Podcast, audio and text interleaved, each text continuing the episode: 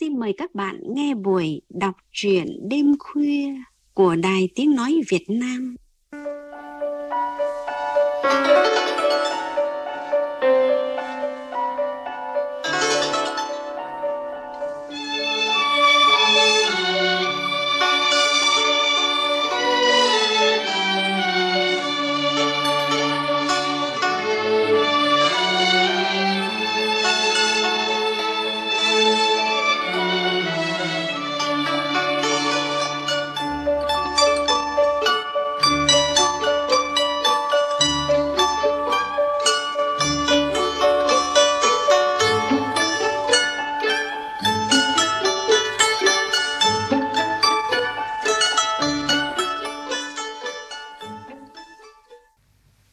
Các bạn thân mến, ai trong chúng ta, dẫu trẻ trung hay đã toan về già, hẳn vẫn nhớ khoảnh khắc phải lòng ai đó trong đời. Người ấy có thể trở thành bạn đời, cũng có thể chỉ đi với ta một đoạn đường. Phút say đắm hồi trai trẻ cũng có thể được kể lại lúc trà dư tử hậu, cũng có thể bị đào sâu chôn chặt như một mối tình câm sống để dạ chết mang theo. Dẫu vậy có lẽ nào lại không thiết tha với tình ái, lại không vấn vít với yêu đương.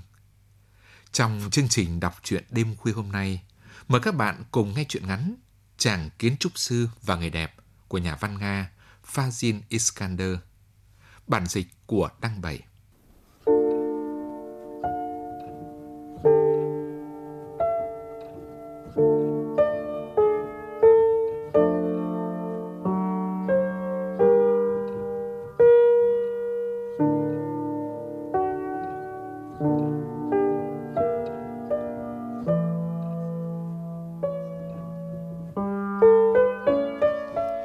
Sau khi tốt nghiệp đại học ở Moscow, kiến trúc sư trẻ Pavel Bogadirev chuyển đến một thành phố Trung Nga.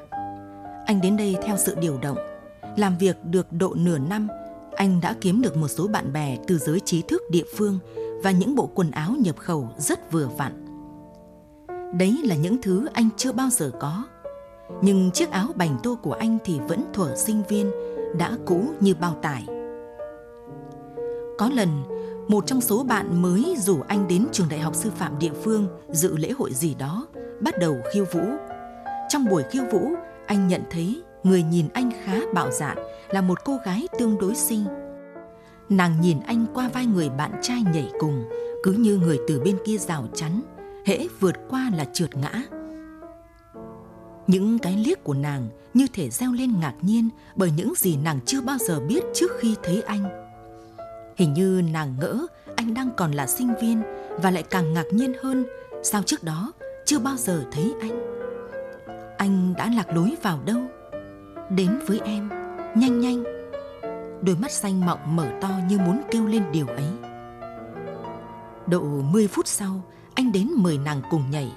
Hai người nhún nhảy khá lâu giữa cuộc khiêu vũ và trò chuyện rất thoải mái. Sau đó, anh chị dạo bước khắp các hành lang của trường, còn ghé vào một phòng học trống trơn và ngồi bên nhau. Trong phòng học tịnh không một bóng người, bên một cô sinh viên duyên dáng, anh cảm thấy rất rõ là bây giờ đây mình có ôm và hôn nàng cũng được và nàng không ẩy ra đâu. Đó là điều hoàn toàn rõ. Nhưng anh không định thúc đẩy sự việc, nàng để ý đến anh hơn tất thảy những chàng trai khác. Đương nhiên, như một cô gái mẫn cảm anh nghĩ thế, thật là tuyệt, vì cái đẹp hòa quyện với sự mẫn cảm trong nàng.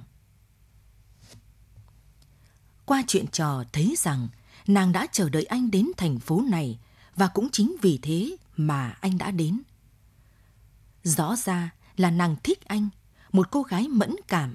Anh nghĩ, phải nói là nàng đưa anh vào cái phòng học trống không ấy là để nhận từ anh bài học tình yêu đầu tiên.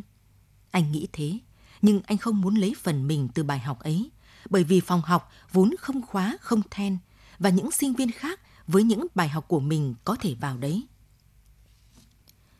Khiêu vũ xong anh tiễn nàng về. Ở khoang giữ áo ngoài, anh nhận và đưa cho nàng chiếc áo lông nhẹ bỗng và mặc vào người chiếc bành tô của mình.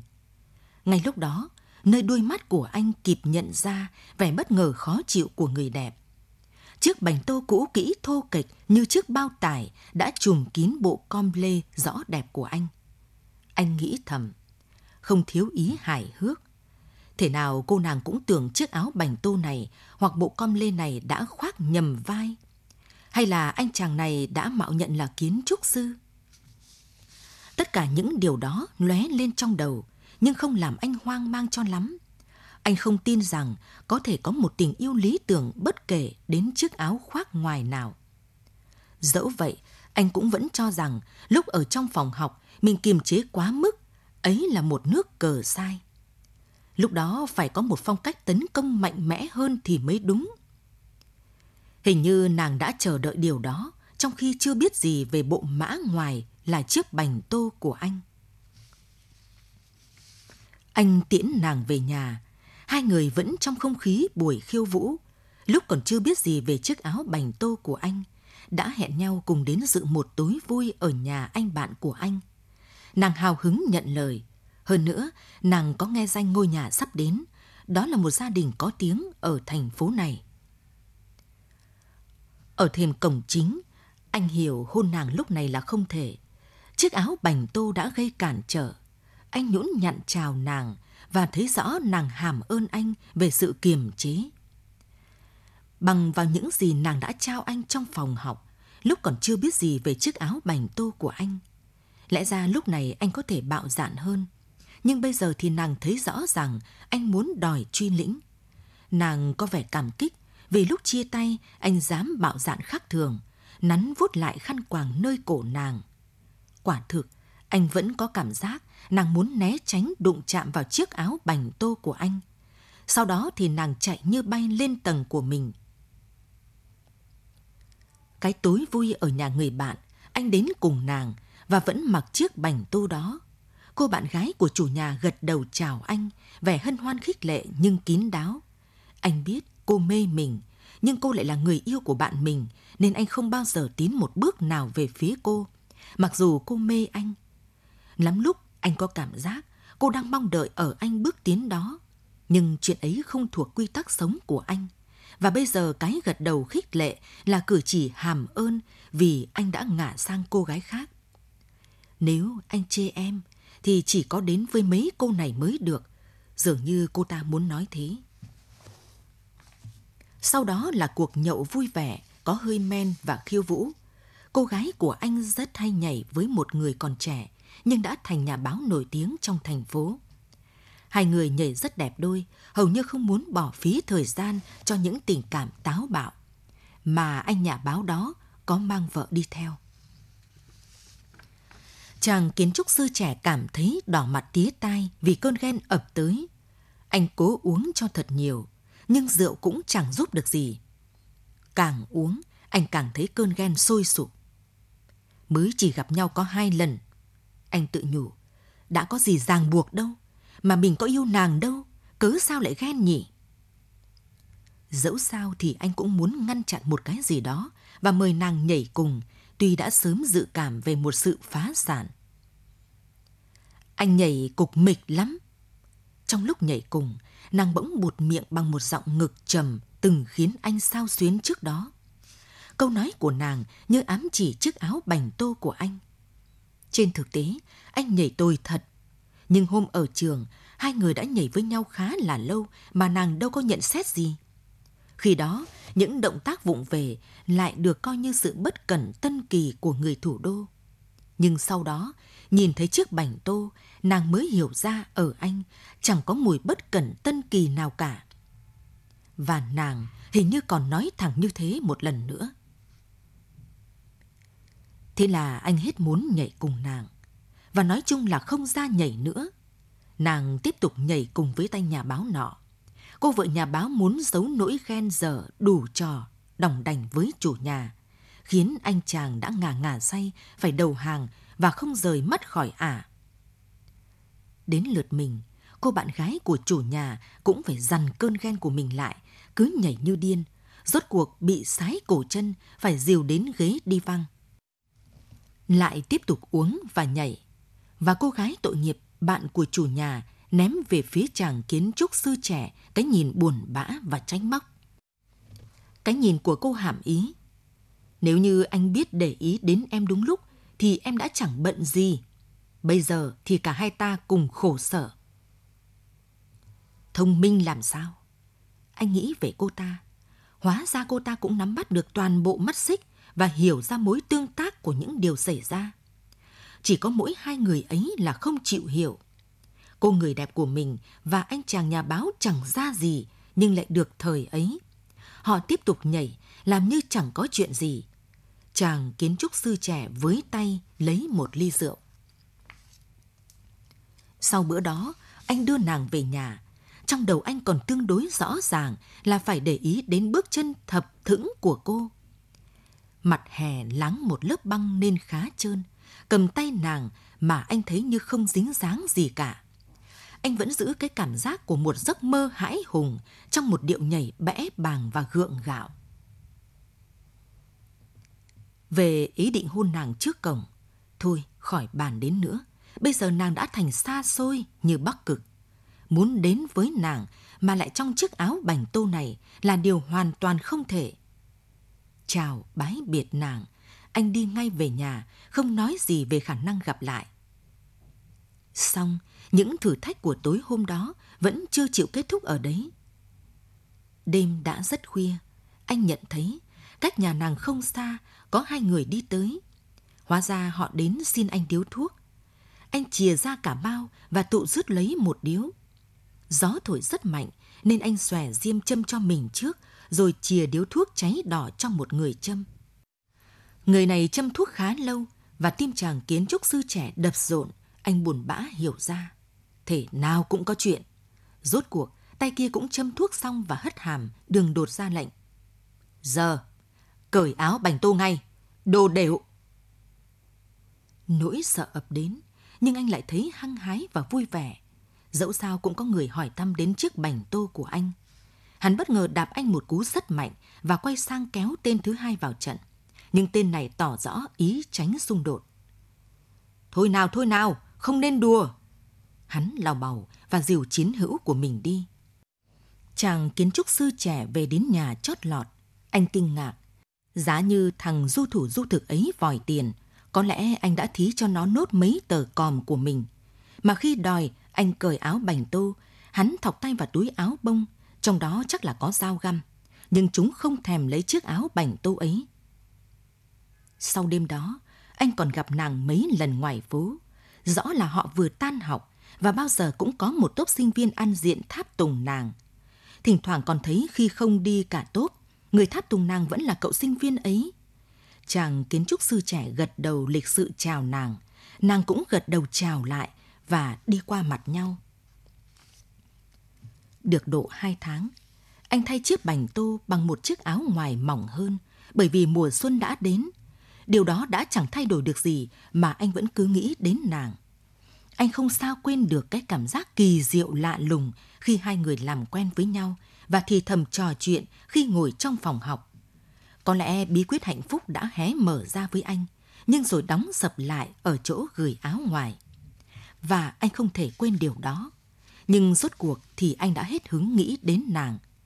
Anh quyết định loại nàng ra khỏi đầu và thôi chào khi thấy nhau.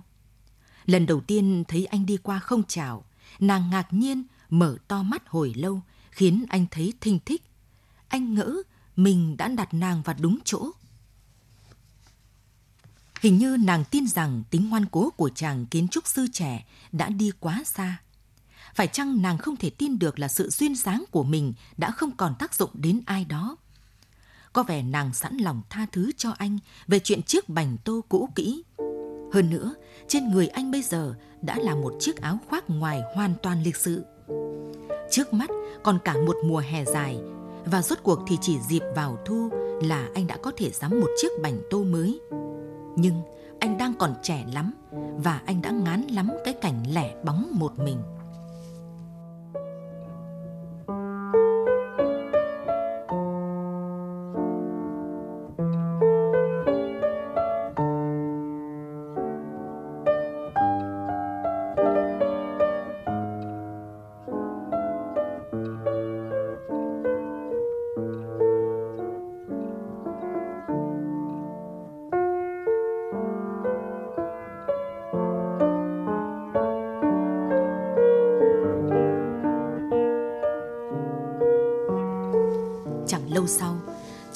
Trúc sư trẻ quen một cô gái dễ thương và giữa họ bắt đầu một cuộc tình khá là nồng nhiệt. Cô này không những không khinh rẻ chiếc áo bành tô cũ kỹ của anh mà còn sử dụng đến nó nữa. Trong căn buồng xếp anh ở thường là rất lạnh lẽo, họ nằm bên nhau và đắp thêm chiếc áo bành tô lên trên. Tuy nhiên, anh vẫn không quên được người đẹp nọ, dẫu có phần xấu hổ về điều đó. Một lần anh cùng người yêu đang sánh bước trên phố, thì thấy người đẹp cùng cậu sinh viên nọ đang bước những bước khải hoàn đi tới. Nàng trông thấy anh trước, từ xa, và tỏ ra sừng sốt. Nàng gạt tay người đồng hành của mình như là đã bỏ cậu ta và dạo bước, gần như chạy cắt ngang những người qua đường, tiến đến gần anh. Cậu sinh viên bị bỏ rơi không hiểu gì, chỉ dừng chân và chố mắt trước mấy người vừa gặp. Nàng nhanh nhẹn tiến đến chỗ chàng kiến trúc sư mỉm cười thân thiện và ngượng nghịu, đồng thời nhìn như nuốt lấy cô bạn đường của anh. Gương mặt nàng lộ rõ vẻ hoang mang hốt hoảng, và anh bỗng có ý muốn quên đi hết thảy để bắt đầu làm lại từ đầu. Nhưng anh nắm chặt tay lại. Phải tập trung hết nghị lực, anh mới không mỉm cười đáp lại hoặc băng đến chỗ nàng. Hiểu rằng cả lần này anh vẫn không có ý định chào hỏi mình. Chỉ cách hai bước chân, nàng bỗng khựng lại, nét mặt xa sầm và bước qua. Cô bạn gái của chàng kiến trúc sư, may thay, không hề để ý gì. Anh thấy phần thắng đã về mình, song chẳng mang lại một niềm vui nào. Một người đẹp như thế chắc sẽ chết đi. Anh ngây thơ nghĩ, chắc là từ nay đã hoàn toàn không thể tái lập mối tình thân. Những chàng trai khác vị tất đã xứng với vẻ đẹp của nàng. Có lúc anh thấy mình như được tiếp thêm sức mạnh để sẵn sàng dọn sạch cái thành phố già cỗi này đi, để xây dựng hoàn toàn mới. Những lúc ấy, anh dồn hết trí lực vào đầu những ngón tay để bay bổng trên mặt bàn phía trước mình, đến tầm cao của kiệt tác do mình tưởng tượng. Nhưng nguồn lực bất ngờ đến với anh đó. May thay, không ai nhận ra, mà khi sực tỉnh thì chính anh cũng nhận thức được. Nếu như biết đợi chờ, thì dù sớm dù muộn, người đặt hàng rồi cũng sẽ tới. Người đẹp đã bị sốc thực sự. Có thể là nàng đã ngã về anh hẳn, bởi vì nàng mới gặp đoạn đường ngoắt ngoéo này lần đầu tiên trong đời. Nàng còn chưa thể hiểu, chưa thể chấp nhận sự thực. Tối đó, trở về căn phòng xếp, anh khát rượu. Sực nhớ còn một chai vang dự trữ, anh lấy ra, nhưng không thể nhớ ra mình đã để cái mở nút bấc ở đâu. Phải dùng dĩa khều dần, cái nút bấc kháng cự một hồi rồi cũng phải tòi ra. Trong cuộc chiến đấu giữa chai rượu với con người, bao giờ con người cũng thắng thôi. Anh nghĩ và bất giác bật cười một mình. Anh uống chậm chậm hết ba cốc, đến cốc thứ tư thì nhìn vào chiếc áo bành tô đang treo ủ rũ trên đinh móc. Bất chợt anh bóp mạnh tay, chiếc cốc vỡ vụn mảnh sắc thủy tinh đâm vào lòng tay, máu tứa ra ròng ròng. Một lần, sau khi đi thăm bạn bè, anh cùng bạn gái vui vẻ trở về căn phòng xếp. Sau khi giao hoan, đang còn gần như lõa thể, cô bỗng nhỏm dậy khỏi giường, vớ lấy chiếc bành tô của anh và nhảy một vũ khúc vừa hoang dại vừa xuyên dáng, nhại lại tất cả các vũ điệu hiện đại. Vũ khúc ấy vừa pha chút hài hước, vừa gợi sự phóng khoáng, nên thực sự tự do và có ý nghĩa. Chiếc áo bành tô dường như cũng cao hứng và đồng lõa với cô, tung tăng và quấn quýt. Cô lượn một vòng quanh phòng, từng cử động càng tôn thêm vẻ đẹp, như chứng minh sắc thái hài hước bất tận của không riêng vũ điệu, mà của cả cuộc sống. Và bằng cách nào đó, trong màn diễn diễu nhại của mình, cô như đã đoán ước được và có ý châm chọc niềm say mê của anh đối với cô người đẹp nọ mà cô diễn tả điều đó thật là nhắng, khiến anh phải cười vãi nước mắt. Hài hước. Anh nghĩ, nó là âm nhạc của sự thật, không cần phải chứng minh. Mà chính cô cũng không ngờ rằng, bằng vũ điệu đó, cô đã đắp cho anh và cho cô người đẹp nọ những sảnh đất cuối cùng trên hai nấm mộ, nhưng không đặt ở cạnh nhau. Thiết nghĩ mà rất xa nhau. Không lâu sau, họ lấy nhau và rời thành phố đó. được vài năm nữa anh đã trở thành một kiến trúc sư nổi tiếng và những cảm hứng sáng tạo từng không bị ai phát hiện vẫn động lại trong tâm trí anh như thực thể duy nhất có liên quan đến thành phố đó. Nhưng số phận còn bắt anh gặp lại cô người đẹp lần nữa. 20 năm sau, theo sự thiết kế và đích thân theo dõi thi công của anh, cái việc còn khó khăn gấp nhiều lần so với công việc trên bản vẽ vì còn phải tính đến tật bia rượu và ăn cắp vặt của đám công nhân. Một quần thể kiến trúc tuyệt vời đã mọc lên bên bờ biển đen. Cùng xây dựng có cả thợ ta và thợ nước ngoài. Anh đã biết từ lâu là thợ nước ngoài làm việc sẽ tốn hơn nếu như không để họ ở gần thợ ta. Nếu để họ làm việc cùng với thợ ta, may lắm cũng chỉ được 3 tháng là có thể trả họ về nước. Họ tập uống rượu với thợ ta và sau 3 tháng là mất hết khả năng làm việc. Thế là bắt đầu ăn bớt ăn xén công việc, trong khi thợ ta dẫu có say cũng vẫn còn biết phải trái đúng sai. Tại sao những người thiếu lương tâm lại cứ tác động đến những kẻ làm dối làm ẩu và ngược lại? Anh rất hay ngẫm nghĩ về hiện trạng đó và đi đến kết luận. Con người, do bản tính, thường quen buông xuôi hơn là vượt lên. Từ các quan sát về con người rút ra một kết luận cay đắng, nhưng cũng không cay đắng hơn những quan sát khác. Vậy là lãnh đạo địa phương mời quan khách từ thủ đô và các tỉnh bạn đến dự lễ khánh thành khu nghỉ dưỡng. Và nàng đến đây theo chồng, một tướng lĩnh có uy danh ngấm ngầm. Viên tướng này, ngày đầu như ở châu Phi, đã lật đổ được ai đó. Ông giám đốc khu nghỉ dưỡng thì thầm với kiến trúc sư của chúng ta như thế. Cấp tướng mà như anh này thì còn quá trẻ. Còn nàng thì anh đâu có nhận ra. Nhìn viên tướng, anh nghĩ, trong cái đất nước già nua của mình, đội ngũ tướng lĩnh đang được trẻ hóa. Để làm gì nhỉ? Chuyến sau, liệu viên tướng này có được phái đến một chỗ gần hơn không? Ý nghĩ đó lóe lên trong đầu anh. Tiệc tùng đang vào cao trào. Khi mọi người đều đã ngất ngây, phu nhân của tướng quân bắt gặp cái nhìn của anh, liền mỉm cười chiều mến và gật đầu chào. Hai người ngồi bên hai bàn kê liền nhau. Anh cũng mỉm cười và gật đầu đáp lễ. Thầm nghĩ chắc nàng chào mình như chào tác giả của công trình thôi. Hơn nữa trong bầu không khí huyên náo của buổi tiệc, với vô vàn những chúc tụng chung chung, ai còn nhớ đến kiến trúc sư đã sáng tạo nên tất cả. Mãn nguyện trước nụ cười niềm nở của anh, nàng thấy mình rốt cuộc đã chiến thắng tính ngoan cố và đang giữ quyền nói lời cuối cùng. Trời ơi! Nàng sực nhớ. Mặc chiếc áo bành tô tã như thế, anh đã đi lại trong thành phố này, đã hút hồn mình và chắc đã đem lòng yêu mình. Nhưng vì sao đó lại đâm ra tự ái và không buồn chào hỏi nữa? Nàng không thể nào nhớ lại được vì lý do gì mà anh nổi cơn tự ái với mình. Em đâu có lỗi khi em thuận mắt mọi người. Nàng trầm tư, sau khi nhớ ra là mình bao giờ cũng được vây bọc bởi những người hâm mộ. Liếc nhìn anh, nàng không thể tưởng tượng nổi là anh không hề nhận ra mình. Chắc là sao xuyến lắm đây, nàng nghĩ, mà hình như chính mình cũng đang sao xuyến. Nhưng anh còn đang bận tâm vì một chuyện khác. Xung quanh quần thể kiến trúc mới này, ở bãi biển còn đầy những nhà tạm đang phá vỡ sự hài hòa của cảnh quan. Số nhà tạm không nhiều, nhưng có. Để chuyển những nhà tạm ấy đi, anh đã cho xây dựng khu tái định cư với những tiện nghi mà họ có mơ mới thấy. Nhưng trong quá trình xây dựng, những kẻ láo cá đã kịp nhập cư vô số họ hàng thân thích và chuyển nhượng nhà tạm cho họ, để sau đó chuyển về khu tái định cư.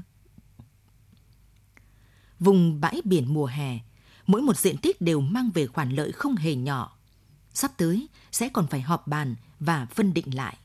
Nhưng anh tin là mình sẽ thắng. Ý đồ về một dự án mới bắt đầu nhen nhóm trong anh. Phải để cho cái đầu mình mau chóng thoát khỏi mọi thứ xác rưởi. Và trong trường hợp ấy, thường là anh không chịu khuất phục.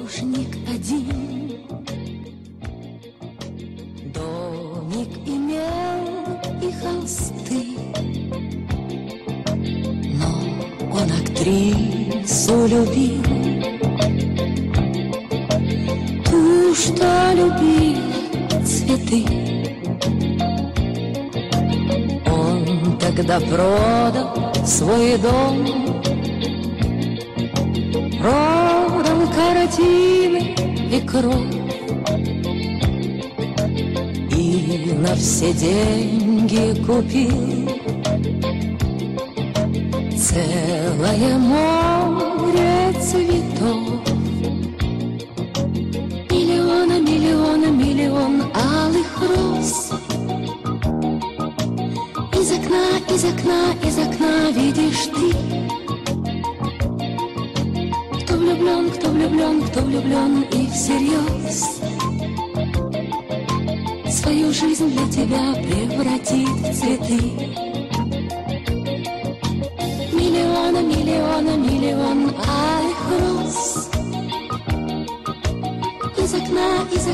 Из окна, видишь ты.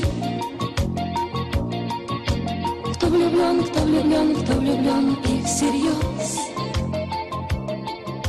Свою жизнь для тебя превратит в цветы.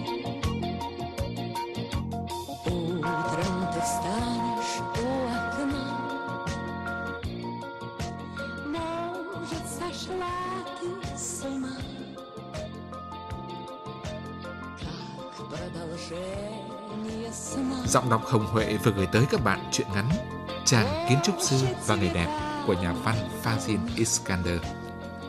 Thưa các bạn, trong truyện chàng kiến trúc sư và người đẹp của Fazil Iskander, chàng trai trẻ có đến hai mối tình, mối tình với người đẹp và mối tình với một cô gái dễ thương mà sau này anh lấy làm vợ.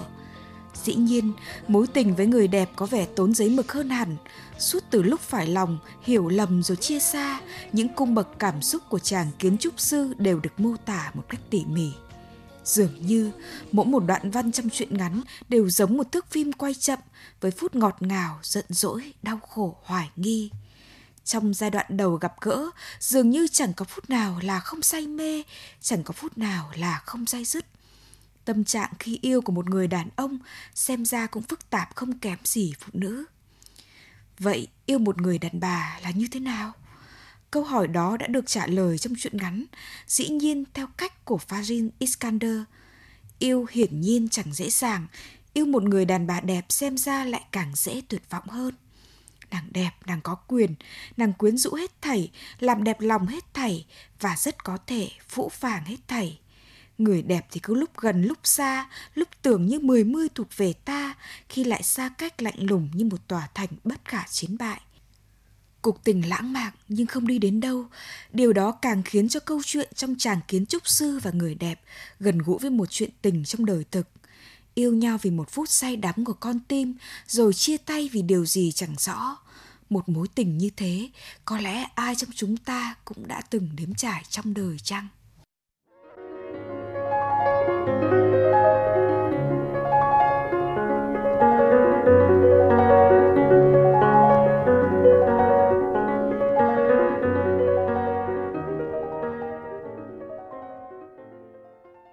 Chương trình đọc truyện đêm khuya hôm nay do biên tập viên Nguyễn Hà thực hiện xin dừng ở đây.